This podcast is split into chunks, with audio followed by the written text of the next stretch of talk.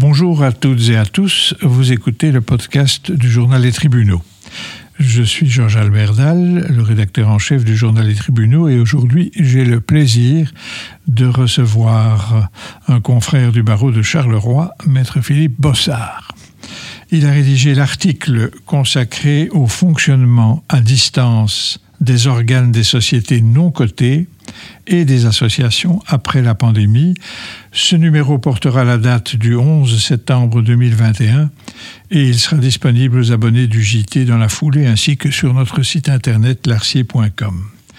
Et au cours de cette émission, euh, nous allons faire le point sur le développement des réunions à distance des actionnaires, associés, membres et administrateurs de personnes morales stimulés par la crise du Covid.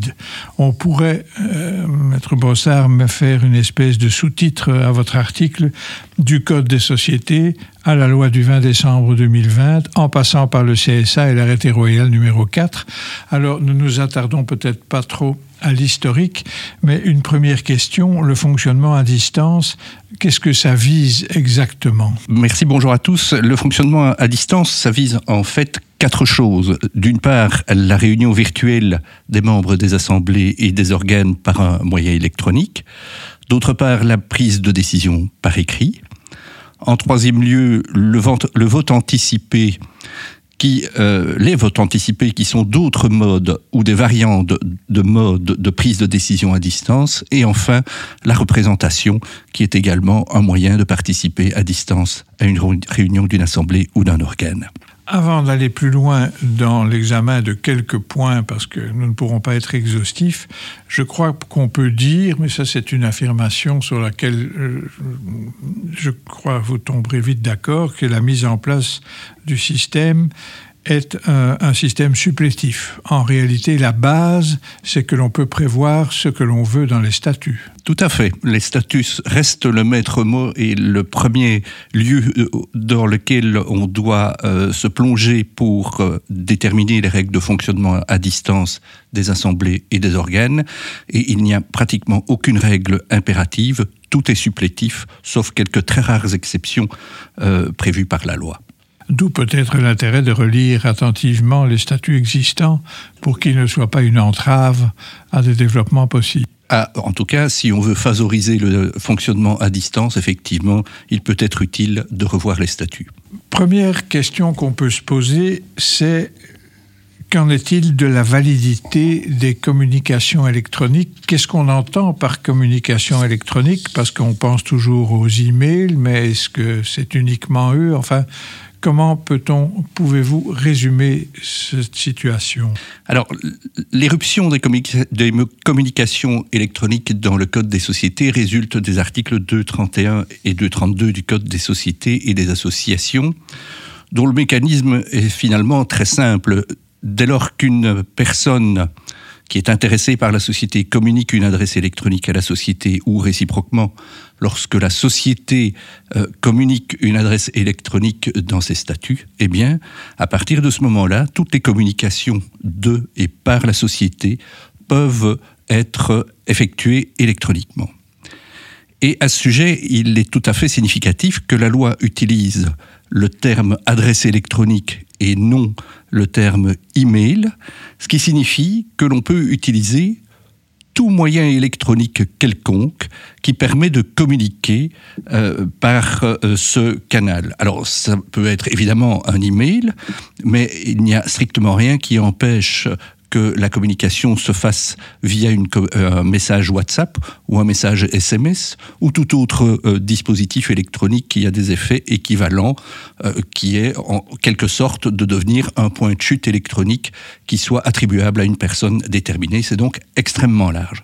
Et donc rien ne s'oppose à ce qu'une assemblée générale soit convoquée par SMS ou par WhatsApp, pour autant que les destinataires aient communiqué au préalable à la société leur euh, compte SMS ou leur compte WhatsApp. Et à la limite, que ce conseil ou cette assemblée se tiennent de la même façon? Et que le Conseil ou l'Assemblée se tiennent de la même façon, puisqu'effectivement, les réunions virtuelles doivent euh, se tenir selon un moyen électronique qui permettent de donner aux actionnaires ou aux personnes qui ont le droit d'assister à une assemblée générale exactement les mêmes droits que s'ils y assistaient physiquement.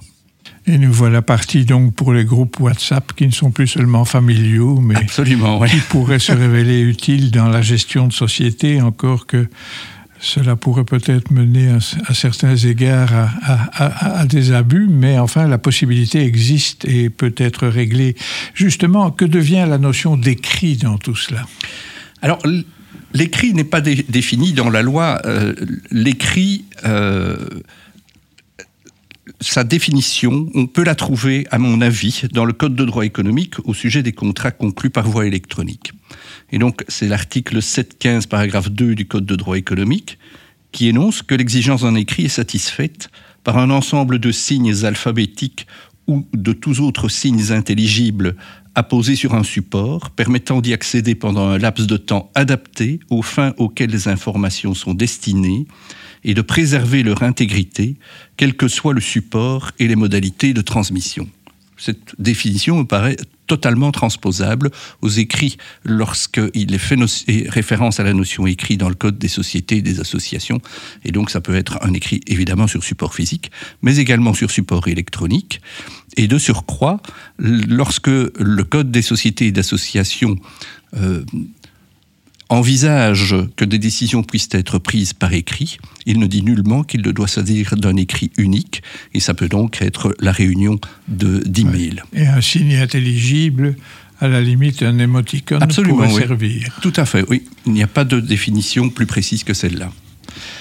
Autre question maintenant, est-ce que tout ceci doit être autorisé par les statuts de la société? Alors, en ce qui concerne les décisions euh, par écrit, euh, l'arrêté royal numéro 4 avait euh, brisé toutes les barrières en permettant aux organes d'administration collégiaux de, prendre des décisions par écrit du consentement unanime de leurs membres, même en l'absence d'autorisation statutaire.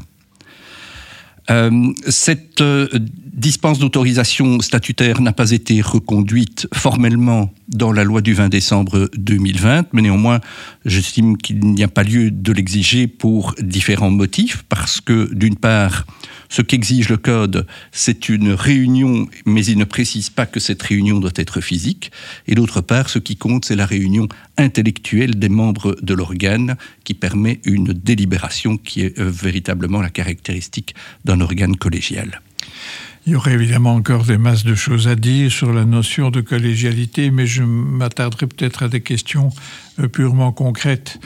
Euh, un document maintenant signé, est-ce que c'est la signature électronique ou la reproduction d'une signature manuscrite? Alors, ce qui est assez euh, euh, caractéristique de l'éruption des communications électroniques dans le Code des sociétés et des associations, c'est qu'à aucun moment le Code des sociétés n'exige que les communications électroniques soient signées à quelques exceptions près qui viennent d'être introduites par euh, la loi de juillet 2021 en ce qui concerne la constitution des sociétés par voie électronique. Et là, dans certains cas, la loi exige une signature conforme à la directive de 2014, mais ce sont des exceptions. À aucun moment, le Code n'exige que les écrits soient signés électroniquement. Prenons maintenant le problème à l'envers. J'ai communiqué mon adresse électronique à la personne morale. Est-ce qu'on peut encore m'écrire ou me contacter, enfin m'envoyer un courrier physique si on peut utiliser cette expression alors c'est une question qui est euh, controversée. Certains auteurs, dont Maître Herman, euh, considèrent que euh, lorsque le membre ou l'actionnaire a fait connaître à la société euh, son adresse électronique, la société ne pourrait plus communiquer avec ce membre ou cet actionnaire que de manière électronique.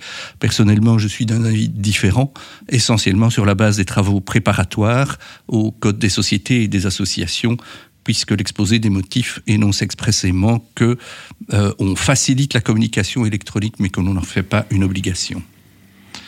Nos auditeurs se rendent bien compte qu'il est impossible, dans le cadre de cet entretien, d'aborder tous les points qu'ils liront euh, dans, dans, votre article. Alors peut-être en guise de, conclusion, euh, on, comprend bien que vous avez une appréciation largement positive sur euh, ces évolutions, mais n'y a-t-il pas éventuellement l'une ou l'autre éthique constructive ou que peut-on penser sur l'évolution future de cette matière? Alors tout d'abord, il est bien clair que la, euh, la, solution qui est mise en place par le Code des sociétés et des associations est actuellement extrêmement souple et peu contraignante et à ce titre très satisfaisante pour favoriser le fonctionnement à distance des organes et des assemblées. Et il s'agit, le système actuel est l'un des effets positifs de la pandémie, puisque les dispositions temporaires qui ont été prises au cours de la pandémie par l'arrêté royal numéro 4 ont servi de gigantesques laboratoires d'essais in vivo de nouvelles techniques de communication.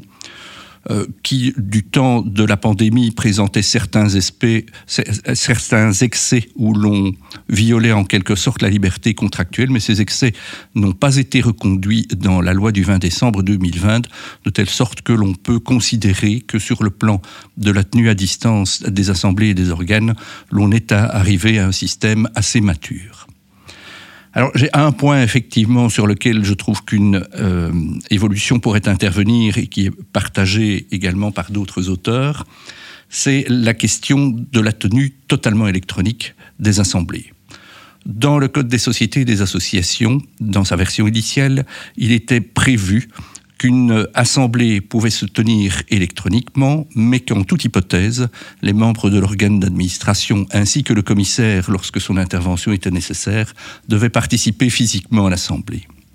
À la suite de la loi du 20 décembre 2020, on a réduit cette exigence aux membres du bureau de l'Assemblée qui, quoi qu'il arrive, doivent participer électroniquement à, euh, qui doivent participer physiquement à cette assemblée, au motif qu'ils doivent signer le procès-verbal de l'Assemblée générale et qu'ils assument au monde de la société la responsabilité de la composition valable de l'Assemblée.